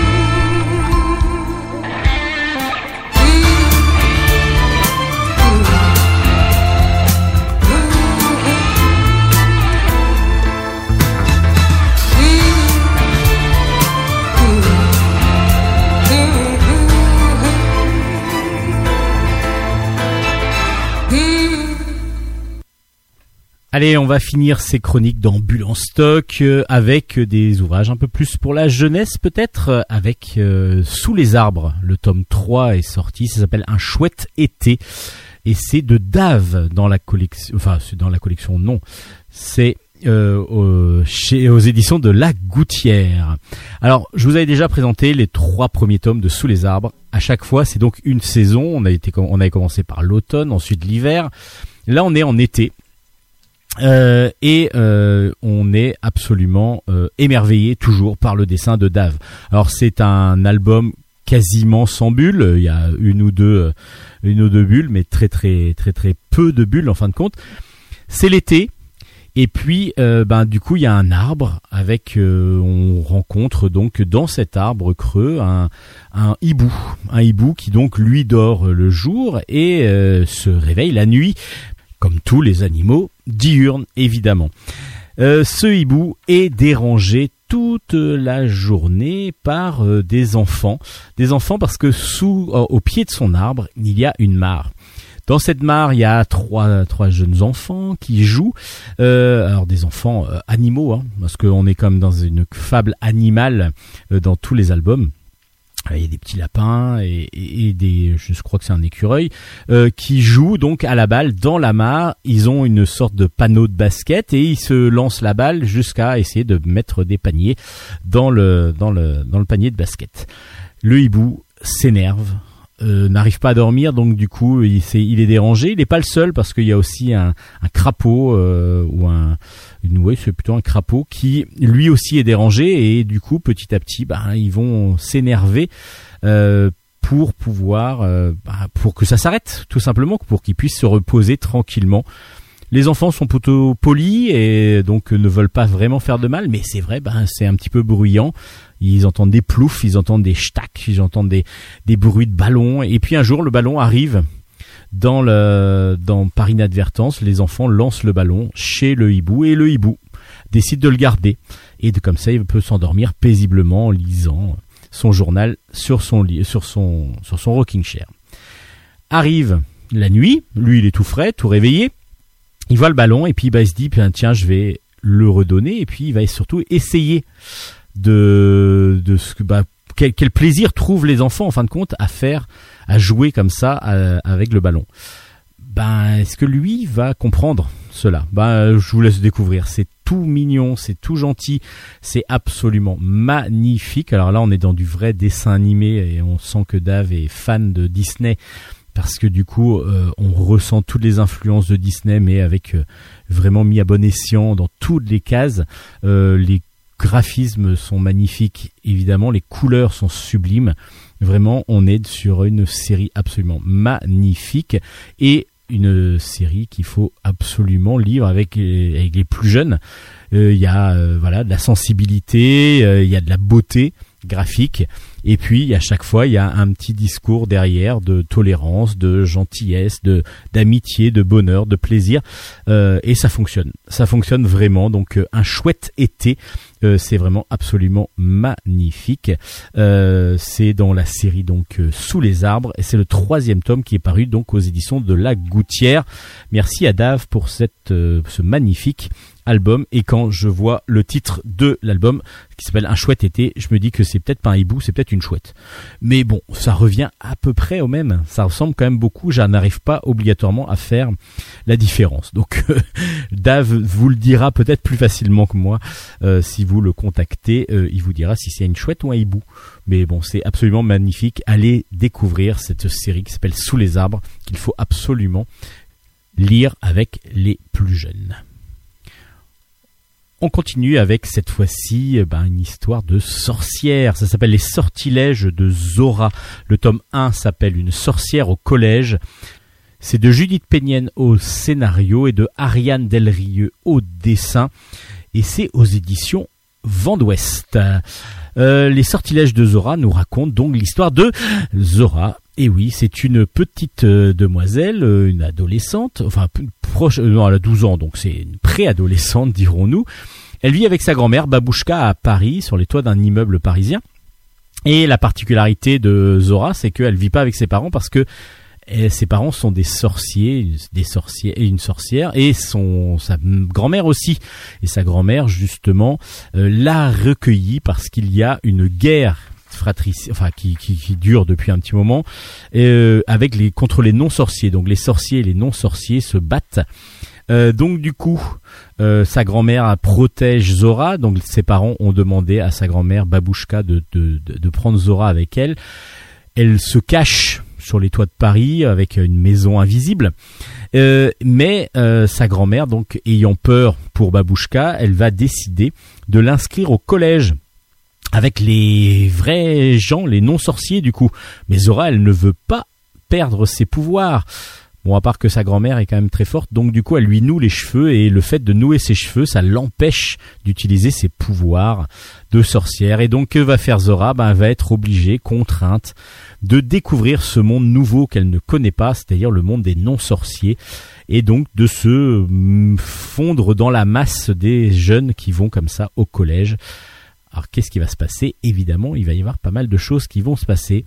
On est dans un très très beau mélange. Alors déjà de graphiquement, on est dans un, album absolument superbe, superbe parce que ben, voilà, graphiquement, on est dans du dans, un dessin très très cartoon euh, un, euh, un petit peu. On a justement des plans même qui font très penser à, de l'adaptation, enfin quelque chose de cinématographique.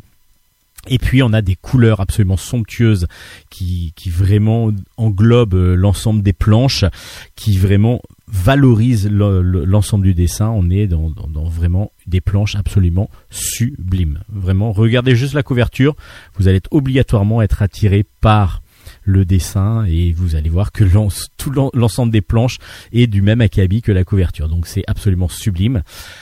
Et puis bah, l'histoire, l'histoire est euh, bah, plutôt plutôt originale d'un côté et de l'autre. C'est-à-dire que d'habitude on, voit euh, justement euh, des enfants qui ont plutôt qui ne savent pas qu'ils ont des pouvoirs et qui veulent euh, qui vont les découvrir au fur et à mesure. C'est plutôt dans cet ordre que ça se passe.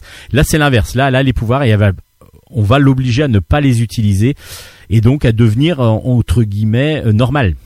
Donc voilà, c'est aussi intelligent d'avoir inversé comme ça cette, cette, cette, euh, évolution parce que la plupart du temps c'est des jeunes qui ne connaissent pas leurs pouvoirs, leurs parents leur euh, expliquent qu'ils ont des pouvoirs et petit à petit ils vont s'en servir. Et là on est plutôt sur l'inverse, on l'empêche de s'en servir et elle va devoir s'en sortir sans ses pouvoirs.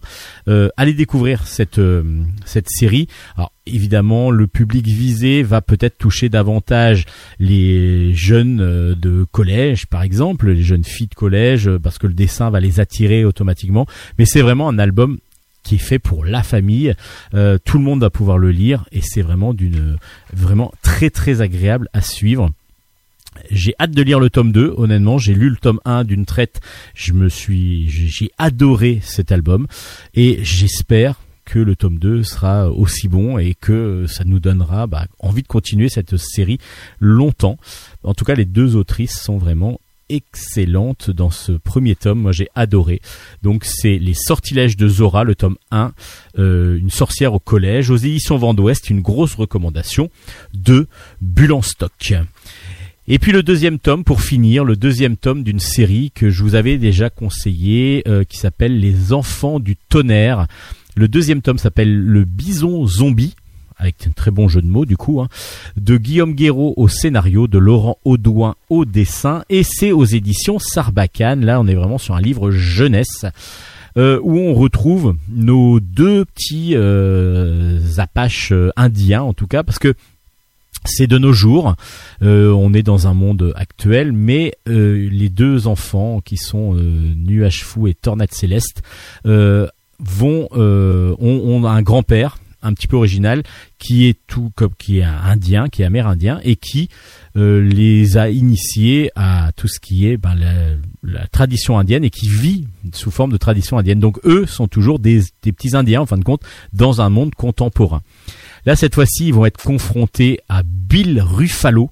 C'est un PDG de Poubellor qui a décidé que le plateau du sommeil, donc c'est une une sorte de plateau au-dessus des montagnes qui, euh, par là où habitent euh, donc euh, Nuage Fou et Tornade Céleste, ils vont, il a dé- décidé d'enfouir tous les nouveaux déchets. Donc c'est pour lui l'endroit idéal pour enfouir des tonnes de déchets toxiques. En commençant à creuser, il va découvrir euh, le, donc le méchant Bill Ruffalo. Il va tomber sur les ossements d'un bison, donc le dernier bison qui aurait existé et que le grand-père de, nos deux héros euh, a connu et a vu euh, mourir. Et il dit ben voilà, pour euh, je vais euh, je, vais pouvoir trouver une solution et donc invoquer l'esprit du bison. Mais pour ça, il va falloir que j'ai une, une chauve-souris vivante et une queue de chat aussi. Du coup, voilà nos deux héros partis à la recherche de ce que de, des- ingrédients qu'ont besoin son, leur, le grand, leur grand-père pour pouvoir donc invoquer l'esprit du bison euh, afin de d'empêcher le cette cette euh, catastrophe écologique d'arriver. C'est très très bien fait. Alors c'est entre le livre pour enfants et la bande dessinée parce qu'on a des dessins évidemment, mais on a aussi du texte en dessous et puis par moments ce sont des cases euh, donc de BD. Donc c'est un mélange entre les deux, entre le livre pour jeunesse, euh, de livre jeunesse et le la bande dessinée et c'est vraiment toujours aussi bien fait. Les dessins sont superbes, euh, très vivants avec euh, des personnages euh, toujours euh, très sympathiques avec euh, des reconnaissances graphiques et physiques que du coup on arrive à différencier. Donc euh, les, pour les enfants c'est sans problème. Et puis ça va les par cette histoire cette petite légende indienne on va euh, apporter et de la modernité parce que du coup ils vivent quand même dans un monde moderne et en même temps euh, ils vont euh, être soumis à toute la question écologique. Et on va pouvoir comme ça par ce biais-là lorsqu'on va leur lire l'album ou qu'ils vont découvrir l'album bah, leur parler un petit peu de tout ce qui est déchets la, la toxicité des déchets et le recyclage des déchets et ainsi de suite. Ça s'appelle Les Enfants du Tonnerre. Le Bison Zombie c'est le tome 2 aux éditions Sarbacane et c'est une grosse recommandation de Bulle en stock pour les plus jeunes. Vraiment, c'est une excellente série.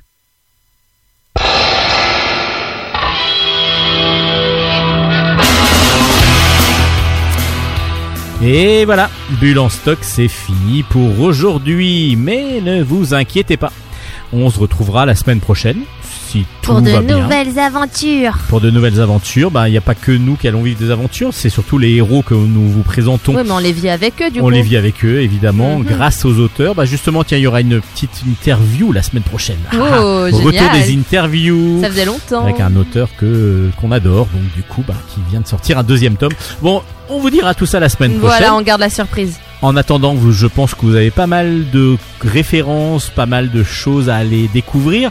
Les références justement sont sur nos pages Facebook, euh, que ce soit la page de l'émission Qui s'appelle Bulle en stock, euh, Bulle avec un S. ou sur ma page euh, Facebook, par exemple Steven Bescon. Euh, vous avez donc toutes les références des albums présentés aujourd'hui et vous avez la possibilité évidemment d'écouter le podcast, de le télécharger, de le partager. Vous pouvez aussi pour cela aller sur la page de Radio Grand Paris, la radio qui nous héberge, grâce au beau, au sémillant, au magnifique Au Nicolas Godin. Il faut que je lui dise ça, autrement après il arrêtera de nous diffuser. Oui, oui. si euh, je le sais. flatte pas un petit peu, je le connais et il va, il va carrément de- arrêter la diffusion, voire effacer les anciennes émissions. Ouais, c'est un certain charme d'avoir un ego surdimensionné parfois. Et du coup, bah, c'est ce que je voulais vous dire, c'est que les anciennes émissions sont aussi podcastables, donc euh, n'hésitez pas et partagez l'émission au plus grand nombre. On vous l'offre. c'est cadeau. C'est cadeau. Hélène, merci beaucoup. Bah, allez lire parce que vous en avez pas mal des mangas Euh, à oui, lire. et je vous dis la même chose pour les bandes dessinées. Bah, on va hein. faire comme ça. On va aller repartir vers nos lectures et on se retrouve la semaine prochaine. Allez, Allez, ciao, ciao, ciao. Bonne semaine à tous et bonne lecture.